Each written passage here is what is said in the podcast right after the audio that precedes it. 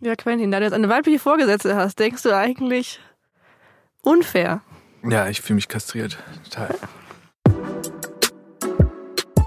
Mädchen fragen Jungs. Jungs fragen Mädchen. Jungs Mädchen fragen. Der Podcast von jetzt. Quentin, du und ich haben vor zwei Wochen eine Jungs-Mädchen-Frage geschrieben und ähm, das Thema hat offenbar dann doch relativ viele Leser beschäftigt, weil es gab unter dem Text eine sehr angeregte Diskussion. Mhm. Und zwar ähm, war das Thema Jungs woher der Hass auf die Frauenquote. Und mein Anliegen mit dieser Frage damals war ja eigentlich so, warum dreht ihr Jungs so ab, wenn man über dieses Thema mit euch reden Mhm. will? Die Reaktionen waren dann nicht ganz so auf die Frage gedreht, aber vielleicht äh, Quentin lies mal vor, was so die Leser uns geschrieben haben. Ja, und zwar ähm, hat eine per Mail oder ein Näher wahrscheinlich äh, per Mail geschrieben, ich hasse die Frauenquote, weil ich für Chancengleichheit und Leistungsgerechtigkeit einstehe und ich unsere Verfassung respektiere. Und über Twitter hat jemand geschrieben, mir persönlich ist das Wort Frauenquote schon ein Unwort und ich denke den meisten Frauen auch, denn, also die Kommasetzung ist nicht vorhanden, deswegen ist es schwer, das vorzulesen. Denkt den meisten Frauen auch, denn jede Frau will doch durch Leistung und Können eine Position erreichen und nicht durch eine Quote. Hm, denk ich mir so. Viele Punkte dazwischen. Ja, Dann kam noch ähm, ein Kommentar auf Discuss, der sich auf dich bezieht, deswegen möchte ich auch gerne, so. dass du ihn selber vorliest. toll, das ist so wie Mean Tweets vorlesen. äh, der hat geschrieben, Uah, das ist wohl die übelste Männerantwort, die ich je gelesen habe. Ben, äh, der Typ hat ja ein noch schlechteres Männerbild als die heftigsten Feministinnen, die ich getroffen habe. Und er hat offenbar noch nie ein Unternehmen von innen gesehen. Ich möchte sagen, Quentin arbeitet bei der SZ schon relativ lange. Ja, ich kann bestätigen, er hat ein Unternehmen von innen Ja, ich, gesehen. ich kenne das wie meine Westentasche, dieses Unternehmen. Und äh, letztes Zitat. Die Forderung nach einer Quote in der Politik ist so geistreich wie die Vorstellung einer Quotierung unter Vater und Mutter beim Sorgerecht für gemeinsame Kinder bei Ehescheidungen. Okay. Tatsächlich interessieren sich Frauen weniger für Politik. Ähm, Ja. und engagieren sich dort auch weniger. Man kennt das unser bekannter Bundeskanzler Angela Merkel. ja, Quotierungen in diesen elementaren Lebensbereichen gibt es nur in totalitären Systemen. Also da schmeißt er ja so irgendwie alles durcheinander, ne? Also Sorgerecht, Politik. Was wir damit sagen wollen, ähm, ist, dass die Diskussion schon sehr emotionsgeladen ist, finden wir. Und deswegen ist unsere heutige Frage hier im Podcast. Jungs, was habt ihr gegen die Frauenquote? Zu dieser Frage spreche ich heute mit Charlotte Hauenhorst, meiner Chefin. Sie ist offene Befürworterin äh, einer Frauenquote und ich bin Quentin Lichtblau. Ich bin auch eher aufgeschlossen, aber äh, wenn es jetzt nicht so brutal formuliert ist und so hirnlos wie in den Kommentaren, die ich gerade vorgelesen habe, kann ich mich durchaus auch in die Männer reinversetzen, die äh, Argumente dagegen haben. Kann sie auch teilweise nachvollziehen sogar. Ich möchte an dieser Stelle einmal sagen, ähm, dass ich tatsächlich, das wird immer oft so missverstanden, also ich kann sehr wohl verstehen, dass man gegen eine Frauenquote ist. Ich finde auch, das ist irgendwie Meinungsfreiheit. Ich finde halt so krass, wie über das Thema geredet wird. Hm. Und deswegen frage ich, Quentin, bist du denn eigentlich geschockt, wenn du jetzt so Kommentare dazu liest? Also der Ton ist natürlich krass, aber da bin ich zu einem gewissen Grad auch äh, abgebrüht. als als Journalist, der, der gerne über äh, sich mit dem Thema Männlichkeit und Frauen und so auseinandersetzt, da ist es eigentlich grundsätzlich so, dass da bei allen die Sicherungen durchbrennen in den Kommentaren.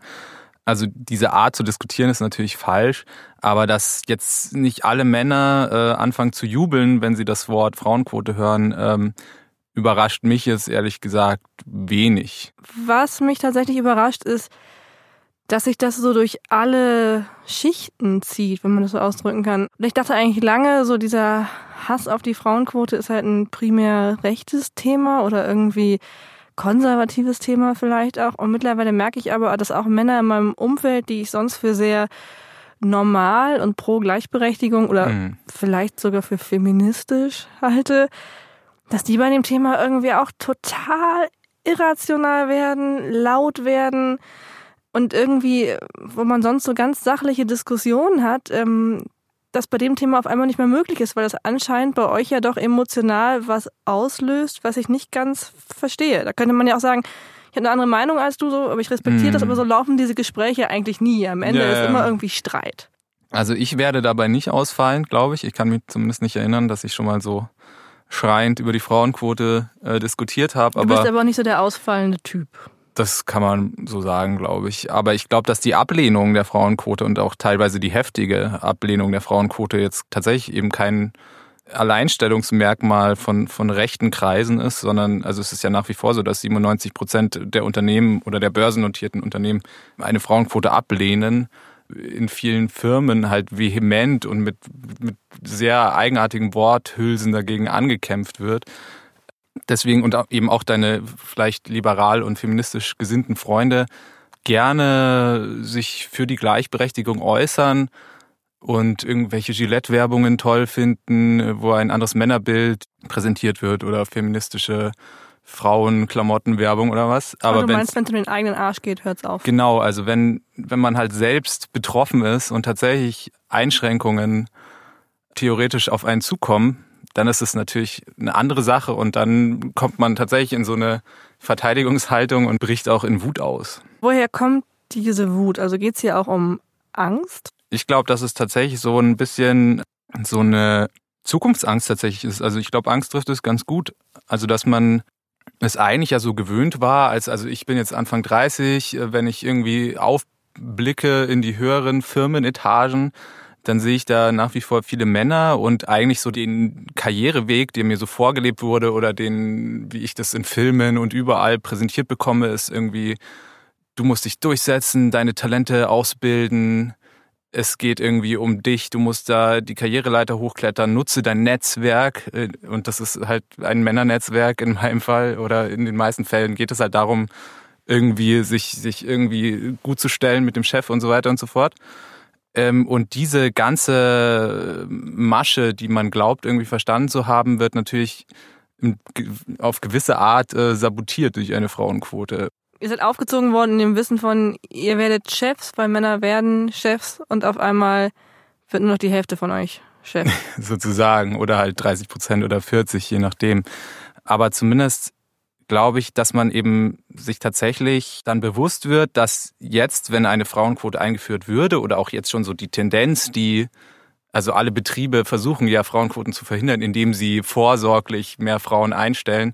Und dass man, wenn man jetzt nur an sich denkt und es so auf sein individuelles Karrieredenken runterbricht, eben das tatsächlich als einen Angriff auf das eigene, auf das eigene Leben sozusagen empfindet zu einem gewissen Grad, dass man sich dann irgendwelche Dinge ausmalt, äh, was dann alles äh, an Möglichkeiten einem künftig verwehrt bleibt, nur weil man quasi in Anführungszeichen Pech gehabt hat, in der falschen Zeit äh, auf der Welt zu sein, als es plötzlich schwieriger wurde für Männer. So, Aber da also- muss man doch auch jetzt an der Stelle mal sagen, ihr könnt doch nicht ernsthaft sagen, dass so wie es bisher lief, dass das fair war. Wenn wir sagen würden, es bleibt einfach alles wie es ist, es gibt keine Frauenquoten, äh, Männer haben sozusagen automatisch die Macht, dann müsste doch mittlerweile reflektiert haben, dass das vielleicht eine Ungerechtigkeit ist, die man mit so einem Instrument beheben könnte. ich glaube einfach, dass das so eine ganze fast schon ideologische Frage ist, dass du dir halt denkst, so im Werte sind schön und gut, aber so im Arbeitsleben und wenn es irgendwie um, um mich selbst geht, dann äh, bitte draußen bleiben und auch das, das, also viele Kritiker, die, die jetzt irgendwie so ein nicht grundsätzliche Frauenhasser sind, sehen es halt auch so, als so einen Eingriff in die Wirtschaft und dass, dass der Staat äh, einschreitet, um irgendwelche Fehllagen zu korrigieren. Aber Also das tut der Staat ja bei ganz vielen Sachen. ja eben, also das wird dann total gerne ausgeblendet, aber in dem Fall wird es, glaube ich, gerne als Argument herangezogen, dass man sagt so, ähm, also dass dann plötzlich wieder die unsicht berühmte unsichtbare Hand äh, genannt wird, die eigentlich alles von selber regelt. Und wir haben doch jetzt irgendwie die, die ganze Awareness und MeToo und da muss doch jetzt nicht der Staat so voreilig äh, einen Zwang einführen, der, der Frauen da in die Führungspositionen reindrückt. Also beim Thema Frauenquote wählt ihr alle FDP auf einmal. Ähm, ich würde niemals FDP wählen. Aber ich glaube, so in der Denke eben, also ich glaube, in dem Fall könnte man tatsächlich sagen, dass, dass das Argument gegen die Frauenquote nicht allein ein antifeministisches ist, zumindest nicht vordergründig. Also natürlich ist es das, aber man kann es sich auch so verkaufen, dass man das irgendwie als staatlichen Eingriff in Firmen und Leben und Karrieren irgendwie sieht und deswegen ablehnt. Aber was mich daran so wütend macht, dahinter steckt ja dieser Leistung muss sich lohnen Gedanke und das zeigt Ja. sich ja einfach bei allen Statistiken irgendwie 15 Prozent Frauen in DAX-Vorständen, dass Leistung sich als Frau ja offensichtlich nicht lohnt. Das fällt ja, Ja. so hinten über als Argument. Also das finde ich auch ein natürlich ein ziemliches Nicht-Argument, weil seit Jahrtausenden irgendwie Männer an Positionen gehoben werden, deren Qualifikation nie in irgendeiner Form überprüft wurde. Wenn man jetzt, weiß ich nicht, sich Friedrich Merz anschaut, der irgendwie Jura studiert hat und irgendwie ein bisschen Anwalt war und plötzlich war in zig Vorständen, äh, nachdem er 23 Jahre eigentlich als Politiker gearbeitet hat. Mhm. Und also es gibt tausende von Aufsichtsräten, die in keinster Weise irgendwie qualifiziert sind. Also ich glaube, das kann man sich schon anmaßen, ähm, das mal zu hinterfragen tatsächlich. Ja. Und also der Begriff der Qualifikation und Leistungsgerechtigkeit zu behaupten, die hätte bisher irgendwie bestanden und würde nun irgendwie ausgehebelt, äh, das halte ich ja für absoluten Schwachsinn. Ich würde jetzt ganz gerne mal zurück zu dir konkret gehen als Mann. Ja. Wenn du jetzt zum Beispiel die Situation hast, du kriegst einen Job nicht, weil eine Frau bei gleicher Leistung bevorzugt wird. Ja. Was wird es mit dir machen? Also natürlich wäre ich enttäuscht, dass ich den Job nicht bekommen habe, das ist klar. Und ich glaube, jeder, der sich um einen Job bewirbt, denkt auch, dass er der bestgeeignetste Mensch für diesen Job ist oder wird sofort den Menschen, der den Job kriegt, natürlich irgendwie, wird nicht sagen, ja, okay, er war der Bessere, äh, es war auf jeden Fall die richtige Wahl. Und ich glaube schon, dass ich dann, auch wenn ich mich innerlich und also von meiner Haltung absolut dagegen sträuben würde, dass irgendwie ein, ein kleiner Teufel auf meiner Schulter mir einreden würde, naja, du weißt ja genau, warum die den Job gekriegt hat, ne? So. Und ähm, dagegen würde mich ich mich aber dann mit meinem Intellekt im zweiten Schritt dann auch wieder wehren und sagen, nun ja, also es, es war an sich eine, eine offene Ausschreibung, es gibt keine irgendwie dunklen Mächte. Und im Zweifelsfall am Ende des Tages würdest, wirst du auch davon profitieren, dass mehr Frauen in Führungspositionen sitzen, weil das eben auch das ganze Betriebsklima und das ganze Denken und äh, auch wie wir uns eine Karriere vorstellen und wie wir uns ein Arbeitsumfeld vorstellen und wie wir irgendwie im Berufsleben miteinander umgehen, dass sich das eben auch positiv auch für mich am Ende verändert und dass man natürlich auch äh, sagen kann, eine Frauenquote wird halt bei gleicher Qualifikation angewendet und nicht von Haus aus. Und würdest du da aber auch mit anderen Jungs drüber reden? Also ich komme jetzt drauf, weil als ich diesen Job bei jetzt bekommen habe, habe ich auch irgendwie häufig gehört, so naja, die mussten halt eine Frau nehmen. Ja. Und da habe ich mich schon gefragt, ob das so ein klassischer Boys Talk dann auch ist, dass sozusagen, wenn Frauen befördert werden, man sich jetzt vielleicht nicht wie teilweise unsere Leser so ins Forum auskotzt, aber untereinander irgendwie schon dann doch so sehr diese Ebene ist, naja, wir wissen ja alle Frauenquote und eigentlich wären wir die besseren Kandidaten gewesen. Ich habe nicht allzu viele Freunde, die, die in, in Führungspositionen oder die in Aussicht hatten. Ähm, aber ich habe schon öfter so Gespräche geführt, wo es darum ging, eben um, um diese äh, Qualifikation, diesen Begriff, der in Ausschreibungen immer steht. Also bei Mhm. gleicher Qualifikation werden Frauen bevorzugt und da haben halt viele Leute oder viele Männer, vor allem die halt in, in Bereichen arbeiten, wo wo es nicht irgendwie so einen Messwert für Qualifikation gibt, wenn es irgendwie, sagen wir mal, um einen Grafikerjob geht oder um irgendwas Kreatives. Da, also ich glaube schon, dass es da so ein bisschen manchmal zweifelhaft ist bei der einen oder anderen Firma, wenn man sagt, es ist nur bei gleicher Qualifikation, gleichzeitig hat diese Firma aber durch eine selbst auferlegte Quote zum Beispiel einfach einen Riesendruck, weil nur Männer bisher dort arbeiten, die haben halt einen Riesendruck, Frauen einzustellen, um, um das zu verändern. Und dass dabei der ein oder andere Mann auch auf der Strecke bleibt, lässt sich ja irgendwie nicht von der Hand weisen. Aber wie man halt damit wiederum umgeht, ist dann wieder eine andere Frage. Ist vielleicht auch ein bisschen das Problem, wenn du jetzt gerade sagst, so ähm, bei Jobs werden Frauen bei gleicher Eignung eingestellt und man weiß irgendwie nicht, wie man damit umgehen soll, dass es einfach auch zu wenig Positivbeispiele gibt für euch?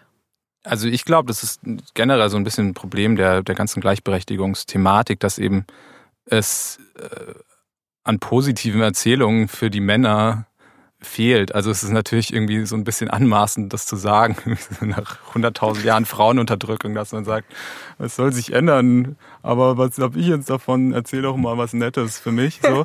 ähm, aber ich glaube, dass es es tatsächlich braucht. Also dass man auch dass man eben nicht nur sagen kann, tja, du hast jetzt für immer Pech gehabt und musst jetzt ein, ein trauriges Dasein fristen und jeden Tag für die Sünden der letzten 10.000 Jahre büßen, du Mann, sondern dass man auch sagt, na ja, wenn wir eben die gleichen Chancen haben, dann kriegen wir es ja vielleicht auch mal hin, dass wir unser Leben besser einteilen, dass du nicht irgendwie äh, mit einem Herzinfarkt stirbst mit Anfang 60, weil du dich überarbeitet hast und dass man eben auch das, ja, das gesamte Arbeitsklima sich verändert, dass vielleicht auch Männer dann mal in Teilzeit arbeiten können oder dass insgesamt alle weniger arbeiten müssen am Ende des Tages. Und das wäre ja eigentlich eine sehr schöne Vision, die man sicher auch Männern äh, sehr gut verkaufen könnte.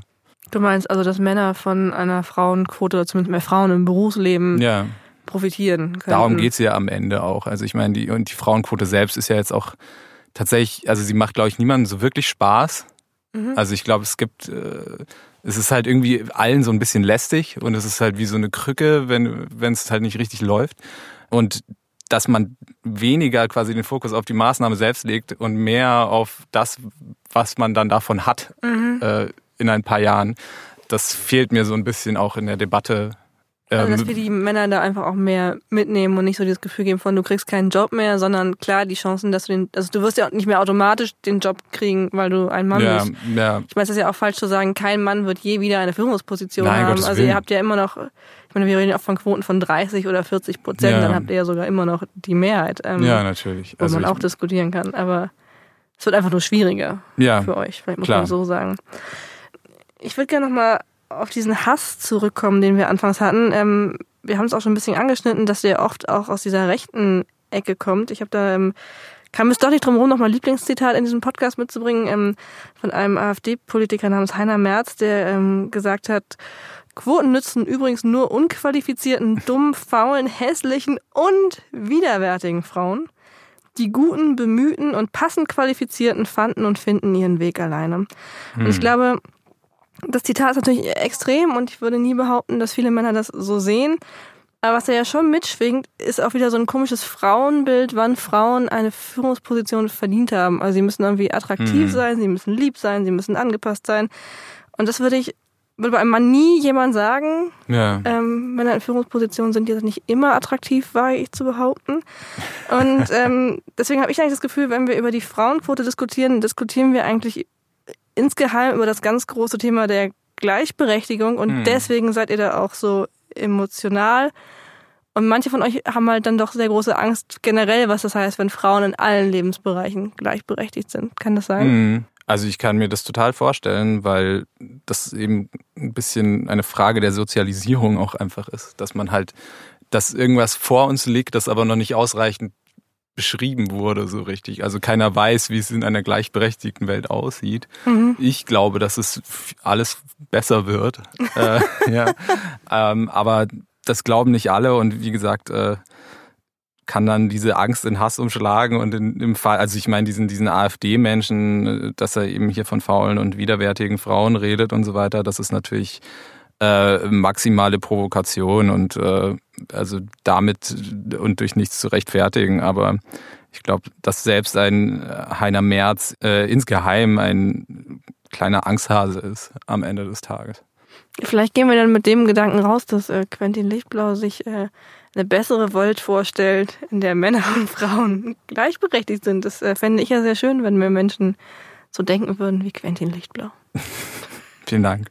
Ich glaube, da ich bin jetzt äh, ganz rot geworden, das könnt ihr nicht sehen, aber wenn ihr darüber hinaus mit uns weiter diskutieren wollt, wovon ich jetzt mal ausgehe, oder ihr sonstiges Feedback zu dieser Folge habt, könnt ihr uns das gerne schreiben an info@jetzt.de oder auch auf Facebook und Twitter natürlich.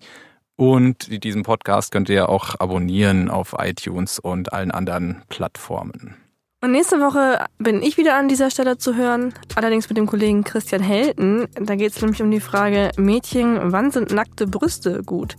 Der Kollege war nämlich stark verwirrt, warum Frauen nackte Brüste im Playboy oder in Werbeanzeigen schlecht finden. Wenn aber Frauen selber ihre Nippel zeigen auf Instagram oder wie Femen blank ziehen, dann ist es auf einmal toll und empowernd. Und ich hoffe, ich kann Ihnen da ein paar Antworten geben. Bis dann.